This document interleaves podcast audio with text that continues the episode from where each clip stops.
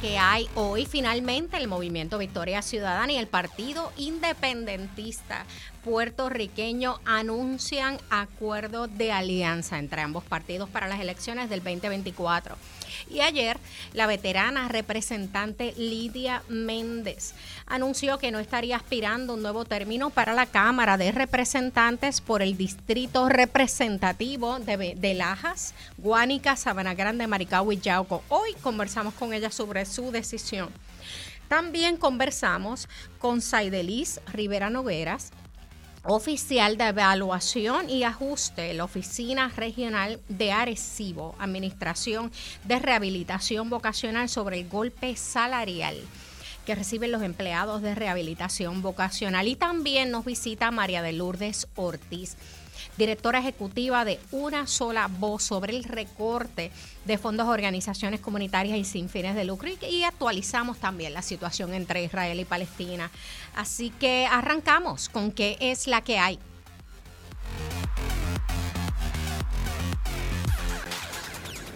El análisis más potente y completo comienza ahora. Luis Herrero llega prendiendo fuego a los políticos y figuras que se atreven a dañar el país. Radio Isla 1320 presenta ¿Qué es la que hay? con Luis Herrero.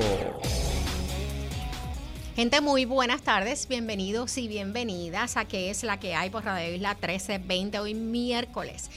15 de noviembre del 2023 desde aquí Radio Isla en San Juan, Puerto Rico. Estamos en vivo y en directo para todo Puerto Rico por el 1320 AM y su cadena y para el mundo a través de radioisla.tv en la aplicación para teléfonos Radio Isla Móvil y en Facebook por Radio Isla TV. Y yo soy Ivonne Lozada.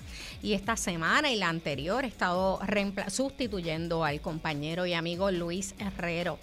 A mí me pueden seguir también en las redes sociales, en threads, en Instagram y en Facebook también. Recuerden que nos pueden escuchar en formato podcast. Lo buscan como qué es la que hay en su aplicación de podcast favorita. Y bueno, finalmente el movimiento Victoria Ciudadana y el Partido Independentista puertorriqueño anuncian acuerdo de alianza entre ambos partidos para las elecciones del 2024. Good for them que ya cuadraron su asunto, aunque parece ser que pudiera haber primarias para algunas de las candidaturas, no sabemos, vamos a ver, eh, porque aunque hoy anunciaron el acuerdo, todavía falta ratificación de las correspondientes asambleas de cada eh, partido. Este anuncio lo hicieron hoy. Eh, sobre su alianza política desde la Comisión Estatal de Elecciones. Ya el año pasado, Victoria eh, Ciudadana y el PIB habían intentado crear el espacio para una alianza política, primero a través de la vía legislativa y luego a través de los tribunales, un poco planteando la inconstitucionalidad de la prohibición eh, para poder hacer alianzas entre partidos, pero no tuvieron suerte. Victoria Ciudadana y el PIB acordarán un programa mínimo, mínimo, básico con elementos de lo que es la agenda urgente de Victoria y lo que es el plan Patria Nueva del PIB. Este programa incluirá la propuesta de un proceso democrático de descolonización con opciones no coloniales ni territoriales. Parece que todo es estatus. Los comités de diálogo han acordado tres niveles de colaboración, apoyo mutuo, en donde Victoria Ciudadana y el PIB apoyan una misma candidatura para el mismo cargo, no competencia, donde una colectividad no presenta candidatura para un cargo con el objetivo de no competir con la candidatura de la otra colectividad y competencia fraternal, fraternal que es cuando ambas colectividades, tanto Victoria Ciudadana como el PIB, van a presentar una o múltiples candidaturas para un mismo cargo. Así que eh, sobre la preocupación de perder la franquicia, tanto Victoria Ciudadana como el PIB dicen que van a cumplir con los requisitos establecidos por el Código Electoral. Y eso quiere decir que, uno, van a presentar candidatura a la gobernación, ambas colectividades, eh, que no sé quién va a correr eh, por Victoria Ciudadana, pero sabemos que ya en el PIB el candidato Juan Dalmao, una candidatura a la comisaría residente, una candidatura a la Cámara por acumulación, una al Senado por acumulación y 39 candidaturas a alcaldías con sus respectivas legislaturas municipales. Para la gobernación, Victoria eh, Ciudadana va a apoyar a la candidatura de Juan Dalmao para la gobernación del PIB, para la comisaría residente el PIB estaría apoyando la candidatura de quien parece que va a ser la candidata a comisionada residente por el PIB, que es la eh, senadora Ana Irma Rivera Lacen. Para representantes por acumulación y Senado, habrá, como ellos dicen, competencia fraternal. Y para representantes por distrito, van a procurar una distribución equitativa con el objeto de llegar a acuerdos de no competencia en el mayor número de distritos. Así que vamos a ver cómo se da esta eh, nueva alianza. Todavía entiendo que es el domingo que tienen asambleas, por lo menos Victoria Ciudadana, y estarían ratificando este acuerdo que hoy anuncia eh, Manuel Natal junto a Juan Dalmao, que es el secretario general del Partido Independentista puertorriqueño. Eh, aparte de eso, eh, no se hizo esperar sobre este anuncio de alianza entre estos dos partidos la reacción del presidente del Partido Popular Democrático, Jesús Manuel Ortiz, no se hizo esperar. Estas son las expresiones de él. La alianza Victoria Independentista no nos sorprende ni nos desenfoca de nuestro objetivo. El país no está para candidatos de agua cuyo único propósito es engañar al elector es una alianza de hipocresía porque ninguno quiere perder la inscripción. La Alianza Victoria Independentista es el claro ejemplo de un bipartidismo que persigue su sobrevivencia electoral con candidatos de dedo. El Partido Popular Democrático es y seguirá siendo la única fuerza política en la isla y el partido que sacará al nefasto gobierno de, el gobierno de Pedro Pierluisi, Jennifer González y Tomás Rivera Chats. Esas fueron las expresiones del eh, presidente del Partido Popular Democrático. Pero bueno, antes un poco de entrar a las entrevistas del día, arrancamos actualizando la información sobre el conflicto Israel-Palestina y qué es lo que ha pasado en las últimas horas en esta guerra, hoy miércoles 15 de noviembre lo primero y ha cambiado significativamente por lo menos desde el día de ayer. Ayer hablábamos que en el norte de Gaza quedaba solo un hospital funcionando. De 30 hospitales, uno solamente y que tenían sobre 600 eh, heridos, entre ellos muchos eh, prematuros en condición crítica. Hoy las fuerzas israelíes entraron en la madrugada a este único hospital, que es el más grande de Gaza y que llevaban hace muchos, muchos días asediándolo, incluso bombardeando el entorno del hospital. El ejército israelí califica este hecho como una operación precisa y localizada el ataque a un hospital. Y sostiene que Hamas utiliza el hospital como centro de mando y almacén de armas el director general de la Organización Mundial de la Salud, Tedros Anon Ghebreyesus, ha considerado el ataque, la incursión a este hospital en la franja de Gaza por parte de Israel como totalmente inaceptable. Y ha recalcado que los hospitales no son campos de batalla. Ha precisado además que incluso si las instalaciones hospitalarias se utilizan con fines militares, los principios de distinción, precaución y proporcionalidad siempre se aplican bajo el derecho internacional humanitario. Por su parte, tanto las autoridades palestinas como Hamas califican el asalto al hospital como un crimen contra la humanidad y un crimen de guerra. El hospital se ha quedado sin comida, sin agua, sin electricidad y unos 650 eh, pacientes, entre ellos 36 bebés prematuros que no pueden ser evacuados. Y en las inmediaciones se refugian miles de civiles en torno al hospital que han sido desplazados de sus casas por los bombardeos y los combates.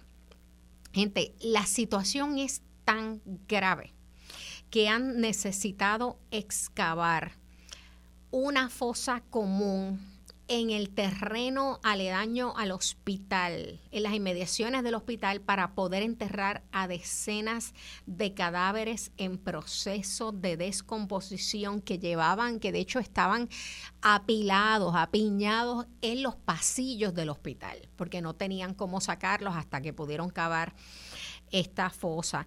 En plena ofensiva militar el ejército israelí ha asegurado haber tomado la sede del gobierno de Hamas en Gaza, el parlamento y varios cuarteles de la milicia.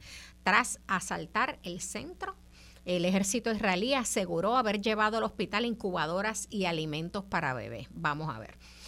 Por su lado, el gobierno de los Estados Unidos aseguró que ellos no autorizaron ni dieron luz verde previa al asalto de Israel a este hospital, aunque insisten en que Hamas utiliza este centro médico y otros como base de operaciones y almacenes de armas en su subsuelo. Así que un poco Estados Unidos está tratando de liberarse de la responsabilidad de lo que se considera internacionalmente como un crimen de guerra y una violación de derechos eh, y crimen contra la humanidad. Eh, y va a ser, es un poco tarde para los Estados Unidos, para que los Estados Unidos puedan sacudirse la responsabilidad bendito porque están apoyando militarmente a Israel, o sea, con qué armas y con qué equipo militar llega Israel a atacar a este hospital en Palestina. Bueno, ya ustedes saben la contestación. Pero esta eh, actitud tardía de Estados Unidos tratar de, liberarse de la responsabilidad pudiera traer consecuencias, el estar haberse aliado tan estrechamente a Israel. De hecho, Hamas responsabiliza ya a Biden de la operación militar en el hospital Al-Shifa. Hamas ha acusado en esta mañana al presidente de dar luz verde a la operación militar israelí dentro del hospital Al-Shifa, el más grande, como dije, de la franja de Gaza. Y cito, el mandatario y su administración son completamente responsables de todas las repercusiones tras el asalto del ejército de ocupación al complejo médico, a este hospital. Así eh, indicaron en un comunicado el grupo islamita.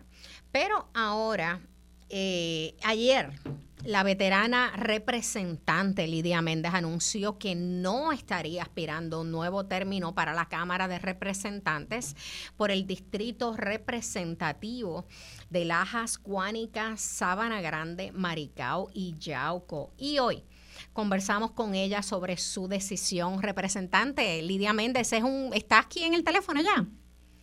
Sí, buenas tardes, licenciada. Lidia, buenas tardes, saludos. Es un honor tenerte aquí en el programa, estar contigo. Mm. Lamento que sean estas circunstancias por lo que tú has representado para muchas mujeres, no tan solo en el Partido Popular Democrático, sino en la política puertorriqueña.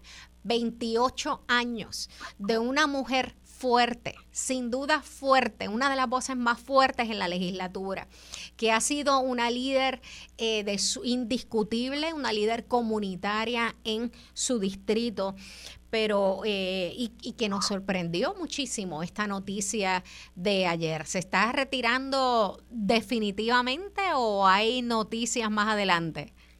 Bueno, eh, tomar una decisión como esa no es fácil, siempre hay sentimientos encontrados, eh, pero sí, eh, radicar para el Distrito 21 no está en, mi, en mis intereses actualmente eh, y por eso tomé esa decisión, pero eso no indica que estaré trabajando de la misma manera que comencé allá en el 1996-97 y como lo sigo haciendo hasta diciembre 2024.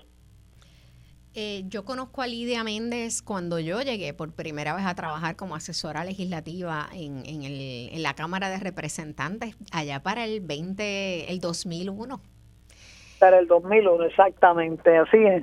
Iniciando el cuatrenio y era de las pocas mujeres que había, no tan solo en la legislatura, en posiciones de liderato, sino en términos generales, porque éramos muy pocas también las asesoras mujeres en aquel tiempo en la legislatura. Y, y Lidia, es bien difícil eh, en estos tiempos y hace 28 años más abrirse espacio como mujer en, espacio, en, un espacio de poder político y darse a respetar. Eh, y un poco me gustaría, eh, sé que el tiempo es breve ahora, pero que nos hablaras de esa experiencia y qué es lo que te llevas contigo, tanto de tu experiencia política como la experiencia comunitaria y legislativa que tuviste en estos casi 30 años. Pues te diré, comenzando, eh, te digo que en el 1997, cuando juramento como representante del Distrito 21, y posteriormente así fui conociendo eh, jóvenes como ustedes que empezaban como asesores de diferentes representantes. Fui la única mujer electa por voto directo en el Partido Popular Democrático, ¿verdad? Y eso era un gran compromiso, una gran responsabilidad que hemos sabido mantener no solo para el Partido Popular, sino para todos los constituyentes de todos los partidos políticos. Por eso yo no me llevo, ellos se llevan y se quedan con mi corazón y mi pensamiento de responsabilidad y compromiso, como el Estado sirviendo siempre y así lo haré hasta diciembre 2024, porque tú no vienes a estas posiciones a buscar poder, a buscar, no, el único poder que uno debe buscar es que a quien le sirve tenga la mejor calidad de vida y aún así, aunque no puedas eh, cumplir rotundamente con ese mandato, porque es bien difícil, como tú dices, no es fácil, no ha, no ha sido fácil, pero gracias a Dios en gobierno en mayoría, en minoría y en gobiernos divididos, hemos estado de frente señalando, eh, legislando para nuestra gente y cuando hemos estado en mayoría incluyendo a todo el municipio en Puerto Rico y a Vieques y Culebra, porque esa es la responsabilidad de una mayoría.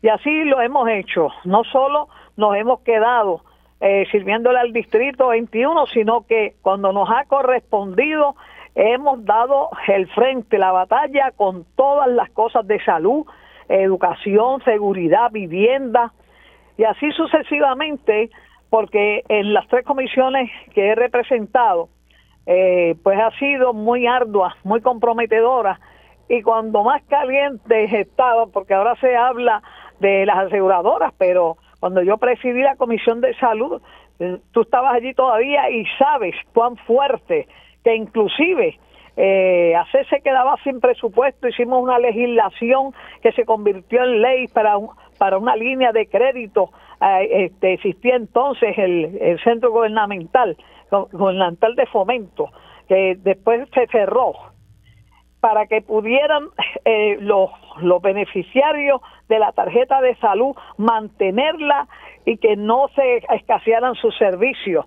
De esa manera trabajamos, que luego fue la ley 5, para que las aseguradoras no intervinieran con los médicos y con los pacientes cuando había que hospitalizarlos el tiempo necesario, que eso le toca a los médicos, no a las aseguradoras. De igual manera que la receta que el médico este, le dé a los pacientes, la aseguradora no intervenga.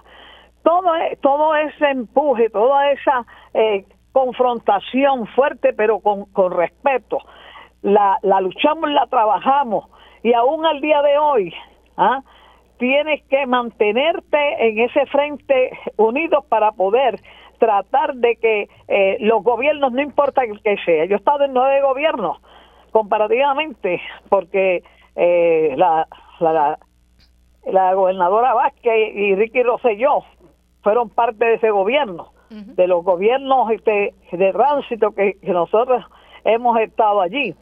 No importa el gobierno que sea, eh, tenga la responsabilidad de que la, la salud de un pueblo no, no, no se afecte. De ahí que salió, debes recordar los dos pensamientos, que un pueblo sin salud es un pueblo enfermo y la salud es vida. Recobré los CDT que estaban, que se vendieron allá en el 93 para traer la tarjeta de salud, los recobré para devolverle la salud a, a los municipios de nuestro distrito y mantenerlos abiertos y aún así seguimos luchando y trabajando para ellos. Así que eh, esto es incansable, es una, es una responsabilidad muy grande, pero cuando se hace con dedicación y mucha responsabilidad, Dios abre los caminos, la decisión que uno tiene, el respeto que se debe recibir siempre, como uno también ofrecerlo, tiene que ser eh, unánime en el sentido de que todo lo que es bueno para uno es bueno para todos.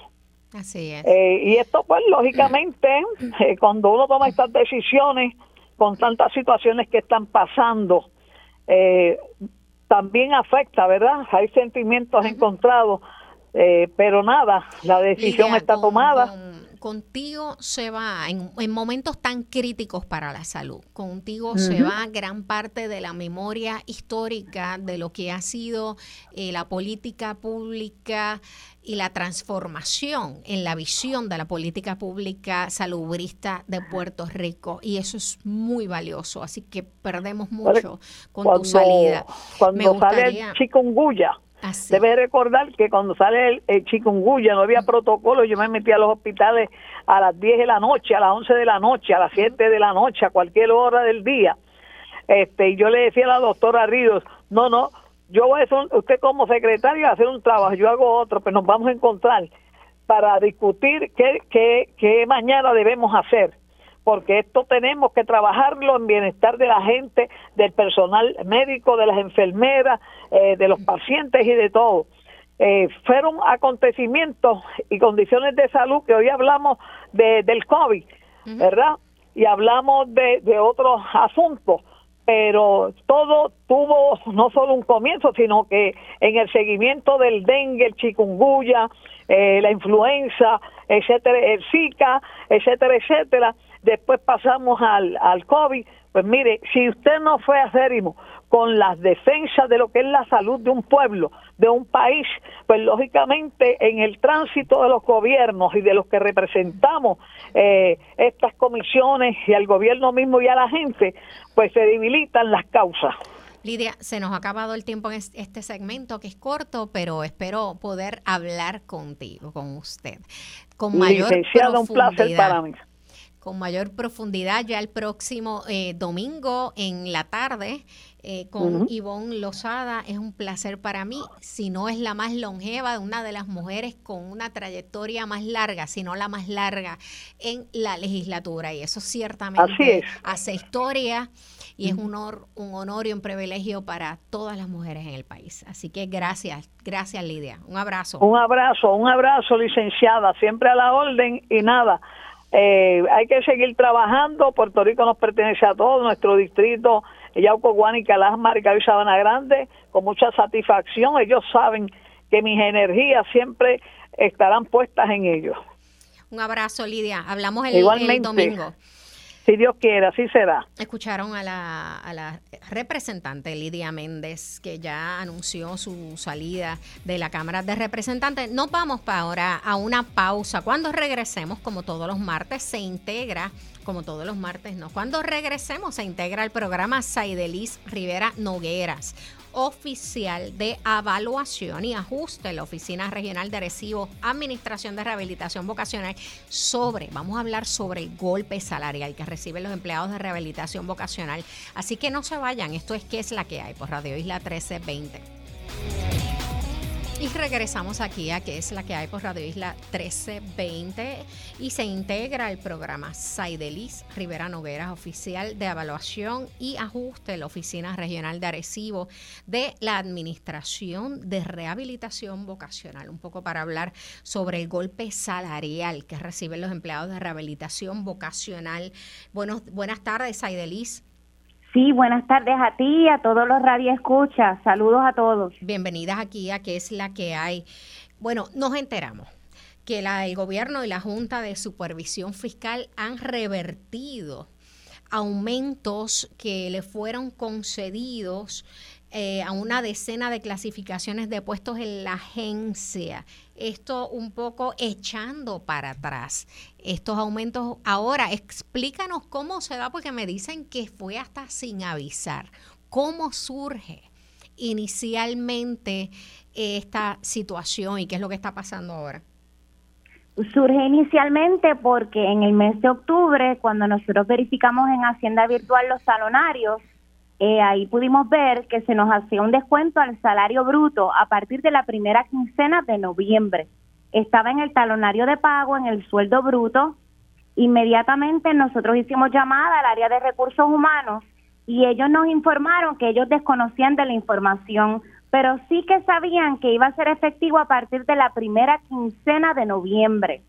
Estamos hablando de 400 dólares mensuales menos, 500 y en muchos casos hasta 900 dólares menos que los empleados eh, de la Administración de Rehabilitación Vocacional muchos de sus puestos comenzaron a ver reflejados a partir de noviembre. Así que no se nos avisó, nos dimos cuenta porque verificamos en los talonarios de pago.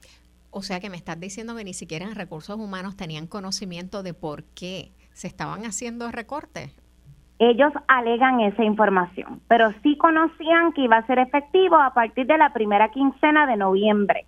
Lo que alegan es que ellos desconocen por qué ha sido la reducción del salario, pero sí saben si va a ser efectivo. Así que realmente esa información, ¿verdad? Tengo que pensar, ¿verdad? Que lo que la persona me dijo fue, entendí que fue lo que es correcto, no necesariamente tiene que ser la verdad. ¿Cuándo fue que le fueron concedidos estos aumentos a partir de, esta reclasificación? La reclasificación fue para el primero de enero, pero la administración fue en marzo que se reflejaron los aumentos producto del plan de reclasificación del gobierno en todas las personas que estuvieran bajo las escalas del plan de retribución. Ok, y se da desde marzo. Correcto. Y ellos alegan cuál es la justificación, o sea, cuál es la excusa que dan eh, para echar para atrás y revertir estos aumentos sin notificación. Pues hasta el momento no tenemos explicación. Nadie nos ha dado ninguna explicación. Ya recibimos la reducción del sueldo en la primera quincena de noviembre, justamente ahora en el periodo de Navidad. Comenzamos con esta noticia, pero no tenemos explicación ni del gobernador, ni de la administradora de la Administración de Rehabilitación Vocacional, ni tampoco de la OATRH. No sabemos. Entonces, ¿cuáles son? O sea, aparte, ¿es esta la única situación eh, que están enfrentando ustedes ahora con esta situación de la reclasificación o hay algún otro asunto pendiente? Bueno, la Administración de Rehabilitación Vocacional, nosotros tenemos varios asuntos pendientes. De hecho, esta reducción de salario surge después de que los consejeros en rehabilitación vocacional nos, nos ubicaran en la escala número 6 del plan de reclasificación y entendemos que no es justo. Nosotros no debimos estar clasificados en esa escala. Y nosotros hicimos un llamado a, a la Cámara de Representantes, se crea lo que es la resolución conjunta 531, que se espera atender en enero. Y entonces lo que queremos ahí es que los consejeros en rehabilitación vocacional puedan ser localizados en la escala número 12, porque tenemos todas las competencias para estar ahí. Luego de eso entonces es que viene la reducción. La OATRH hace un memorándum que fue el memorándum número 2023-34, donde baja entonces las escalas. No sube al consejero en rehabilitación, donde debe estar, pero sí toca todos los otros puestos de la agencia. Inclusive es de mi conocimiento que hay consejeros en rehabilitación vocacional en la agencia que también recibieron reducción de salarios. Todo lo que le dieron en marzo en el plan de reclasificación lo quitaron. pero es que todavía, ¿cómo es posible que a ustedes le hayan reducido, le hayan revertido el aumento sin notificación y si a la fecha de hoy todavía ninguna justificación? Eso es correcto. Nosotros no tenemos ninguna explicación, no hay ninguna justificación y sí se nos hizo la reducción ya. En la primera quincena de noviembre ya vimos 400 dólares, 500 dólares menos en el salario, justamente en esta época tan importante. Y es una situación bien difícil porque muchas de nosotros, en mi caso particular, somos jefas de familia por decisión y nosotros somos el sustento principal de nuestra casa. Imagínense cuán difícil es para mí decir que voy a recibir 400 dólares menos para entonces cumplir yo con mis obligaciones económicas que tengo, simplemente porque el gobierno así lo hizo y sin ninguna justificación. Y aún yo sigo trabajando, sigo cumpliendo con todos los propósitos de la agencia, sigo trabajando para la agencia que realmente me quitó y así muchos de mis compañeros, que esto es un impacto tanto físico como emocional para, para mí y para todos los compañeros siendo solidaria que contaban con ese dinero para cumplir con sus responsabilidades económicas. Digo, y pude leer por los medios, eh, hay muchos empleados que han incurrido en obligaciones eh, económicas, incluyendo hipotecas, un poco basado en que tenían, contaban, contaban con los ingresos suficientes para poder cumplir con estos compromisos. Eh, Eso es correcto, el vivo ejemplo soy yo. Yo compré una casa en marzo, ahí tienes el mejor ejemplo. Yo compré una casa y era precisamente porque digo, no tengo un salario que sea justo de acuerdo a mi preparación, porque obviamente todos los consejeros en rehabilitación tienen maestría, están licenciados, están colegiados, tenemos una, ¿verdad? una gran preparación, pero hicimos compromisos económicos con los que ahora yo no puedo llamar a los cobradores y decirles, ¿sabes qué? No puedo llamar porque el gobierno determinó que tenía una reducción de salario y ya no recibo lo mismo. O sea, y no tenemos explicación y necesitamos que le den un remedio. Y mucho más cuando nosotros conocemos que se nos, está se nos resta salario, pero recibimos convocatorias para plazas que no existen en la agencia, que están en la escala 17 y en la escala 15, y sin embargo el consejero en rehabilitación vocacional está en la escala 6. O sea, hay chavos para unos pero no hay chavos para todos, no hay chavos para otros. Y eso es preocupante, porque quiere decir que la repartición es inconsistente y es injusta también.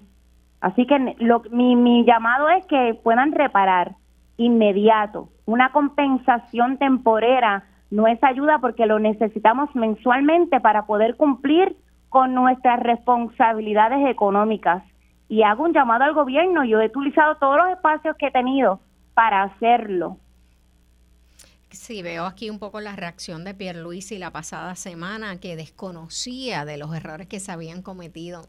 Ya la, ya la, contestación y la reacción de yo no sabía no es suficiente, eh, considerando el impacto que tiene esto en las vidas de, de muchos trabajadores puertorriqueños.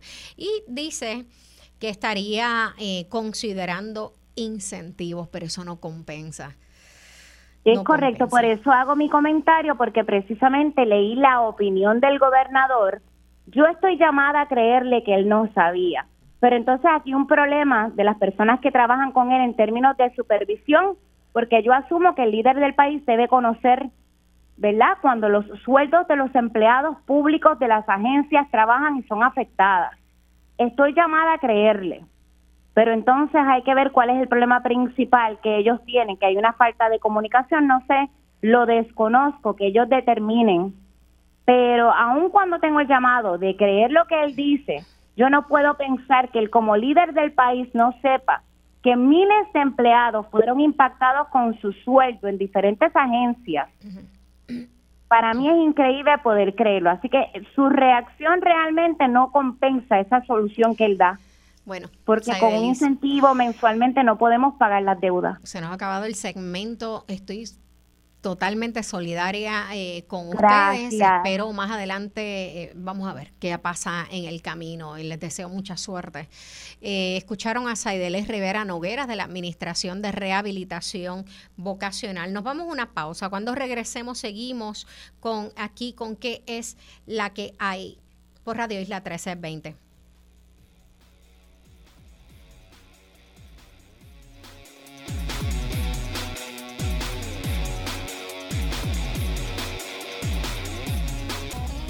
Regresamos a este último segmento de qué es la que hay por tu emisora Radio Isla 1320 y nos visita María de Lourdes Ortiz, eh, directora ejecutiva de Una Sola Voz sobre la asignación de fondos a organizaciones comunitarias y sin fines de lucro, que parece que después de varios meses finalmente se aprobó, pero los daños están hechos probablemente para muchas organizaciones. Al cierre de la sexta sesión legislativa, que fue anoche, la Cámara de Representantes aprobó a viva voz la resolución conjunta del Senado 310, que es la que precisamente autoriza el desembolso de los donativos legislativos organizaciones públicas, semipúblicas y privadas de Puerto Rico. ¿Cómo impactó el retraso de este desembolso de fondos organizaciones sin fines de lucro. De eso hablamos ahora con María de Lourdes Ortiz. Bienvenida, eh, María de Lourdes. Saludos, ¿cómo están? Muchas gracias por la invitación. María Lourdes ya había hablado en un eh, programa, programa previo precisamente porque no acababa de bajar la aprobación de esta resolución conjunta que es vital para la operación de muchas organizaciones sin fines de lucro que dan servicios esenciales a comunidades vulnerables. Así que cuéntanos un poco qué ocurrió ayer y, oye, el daño está hecho. Así que háblanos de cuál es la situación actual, porque no creo que vayan a recibir tampoco los fondos de hoy para mañana. Correcto, pues como muy bien dice, eh, ayer precisamente en la noche fue aprobada la resolución conjunta del Senado 310, así que autoriza a que, eh, ¿verdad?, la Comisión Conjunta y el Departamento de Hacienda a desembolsar el dinero para las organizaciones sin fines de lucro eh, pero todavía falta un trámite, ¿verdad? Eh, todavía falta que vaya a la firma del gobernador, así que esperemos, ¿verdad?, que ahora que está en ese proceso de cierre de la sesión y de toda la documentación que se requiere para cada una de las medidas que fueron aprobadas en estos últimos días, pues la resolución pueda llegar a manos del gobernador y que la pueda firmar. Eh, por nuestra experiencia, por ejemplo, el año pasado el gobernador firmó la medida el primero de diciembre y no fue hasta finales de diciembre, principios de enero, que las organizaciones comenzaron a recibir el desembolso o el donativo como tal. Así que si ese es el caso en esta situación, ¿verdad? Eh, si ya para principios de diciembre el gobernador puede firmar la medida, pues eso significaría que las organizaciones estarían recibiendo el dinero entre diciembre y en enero, ¿verdad? Esperando que todos los procesos se lleven lo más rápido posible. Pero como menciona, pues sí, el daño ya está hecho. Hay muchas organizaciones que lamentablemente ya dejaron de ofrecer servicios directos a los participantes. Hay otras organizaciones que tuvieron que despedir empleados porque son empleados que, ¿verdad?, cuyo los fondos legislativos cubren esos salarios. Así que las organizaciones ahora, pues, ahora que tienen una idea un poco más clara de cuál es su asignación, podrán comenzar a hacer los ajustes que necesiten enfocados en probablemente recuperar a esos empleados o tratar de ver verdad si los pueden recuperar porque muchos de estos empleados son empleados con unas eh, con unas especializaciones verdad así que está en ese proceso de tratar de ver cómo pueden eh, recuperar estos empleados o este personal y, y comenzar nuevamente a dar sus servicios pero verdad esperamos que todo este proceso sea lo más ágil posible que pueda llegar a las manos del gobernador lo antes posible la medida y que entonces se pueda comenzar el proceso de desembolso de, los fondos. Es complicado, le queda todavía un gran trayecto que recorrer a las organizaciones sin fines de lucro porque eh, primero que es un gobierno compartido, eso va a llegar a Fortaleza y lo van a revisar con un ojo bastante desconfiado y todavía le queda en la herramienta al gobernador de vetos de línea. Exactamente. queda la, la posibilidad de que todavía esas cifras que se han eh, aprobado, que fueron aprobadas ayer en la legislatura, sufran cambios adicionales eh, y que se de, un poco se, eh, se tomen su tiempo en Fortaleza para hacer ese análisis. Así que ustedes tienen todavía un trabajo que hacer. Sí, y de hecho ya estamos en conversaciones con distintos asesores del gobernador, especialmente en asuntos legislativos, para precisamente, ya le dejamos saber, ¿verdad? Le notificamos que la medida fue aprobada ayer, le facilitamos, ¿verdad? Eh, la resolución conjunta para que vieran lo que fue aprobado y hemos estado desde la semana pasada en conversaciones precisamente para, para levantar la voz de alerta de, de dónde está el proceso y de que necesitamos su apoyo eh, para que la, una vez ellos reciban la medida pues la puedan revisar con cautela. El año pasado tuvimos una situación que la medida tenía unos errores y pues eh, hubo la posibilidad de que el gobernador eh, la vetara eh, pero afortunadamente se pudieron corregir y la medida fue firmada tal y como estaba. Esperamos que este año pues pueda pueda fluir igualmente sin ninguna complicación y que entonces el gobernador pueda pueda firmarla sin ningún problema. ¿Tienen alguna cifra de cuántas organizaciones sin fines de lucro eh, se vieron afectadas por el retraso de la aprobación de, de esta resolución conjunta? Pues la verdad es que es muy difícil, eh, por lo menos en el caso de las organizaciones del movimiento, 80 de nuestras organizaciones reciben fondos legislativos y yo puedo hablar tal vez de 5 a 6 de ellas que se comunicaron directamente con, conmigo para dejarme saber exactamente cuál es su estatus. Eh, y pues obviamente tenemos este eh, estas por lo menos estas 5 a 6 organizaciones donde tuvieron que cesantear empleados, tuvieron que despedir empleados, otras donde ya a partir precisamente de hoy dejaron de ofrecer servicios directos porque verdad el presupuesto que tenían disponible para ofrecer esos servicios específicamente llegaba hasta hoy. Eh, tengo otras organizaciones donde pues lamentablemente han tenido que reducir significativamente la cantidad, por ejemplo, de terapias que ofrecen a sus participantes. De haber ofrecido cinco días de terapia, solamente están ofreciendo dos días Así que esto tiene un impacto directo en la calidad de vida de ese participante porque no está recibiendo la cantidad de terapias necesarias.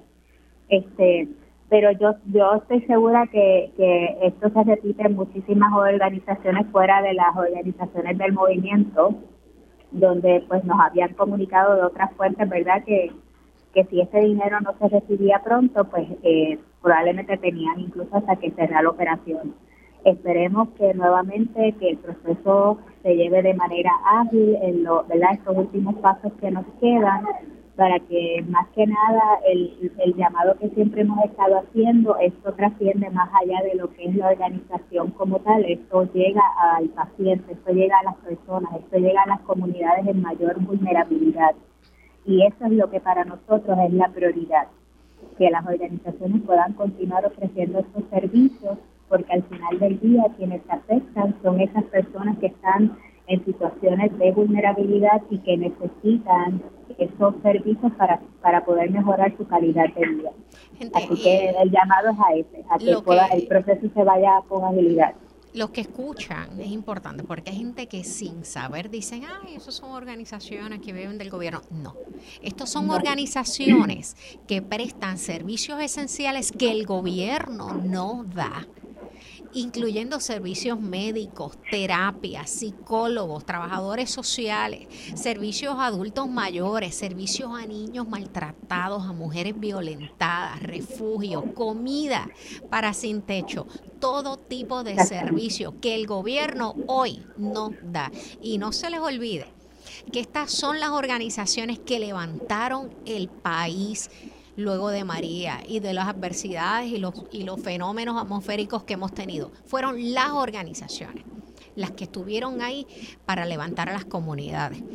Así que nada, María de Lourdes, gracias, gracias. De verdad que les deseo, les deseo igualmente, bueno, no, que vamos a ser optimistas. Yo sé que el daño está hecho. Agradecemos a los medios de comunicación porque de verdad han sido unos grandes aliados en todo este proceso. Este, nos han dado los espacios para poder llamar la atención pública a esta situación que se ha estado dando y de verdad que agradecemos muchísimo los, el seguimiento que nos han estado dando y el apoyo que nos han estado dando, no solamente a nosotros, ¿verdad? sino a todas las organizaciones que son parte de este movimiento. Así que verdaderamente muchas gracias por, por ese apoyo. Bueno, María Lourdes, solidarios con ustedes también. Cualquier cosa, tú tienes mi número, te puedes comunicar. Un bueno, placer, gente. Se nos ha acabado el tiempo por hoy. A la audiencia, hasta aquí llegó el programa, así que gracias por sintonizar y como siempre, gracias por permitirme estar este ratito de tarde aquí con ustedes. Pero no se vayan porque por ahí viene el informe del tiempo con su Hailey López Belén. Recuerden, sintonizar mañana a qué es la que hay nuevamente por Radio Isla 1320. Que tengan un excelente miércoles.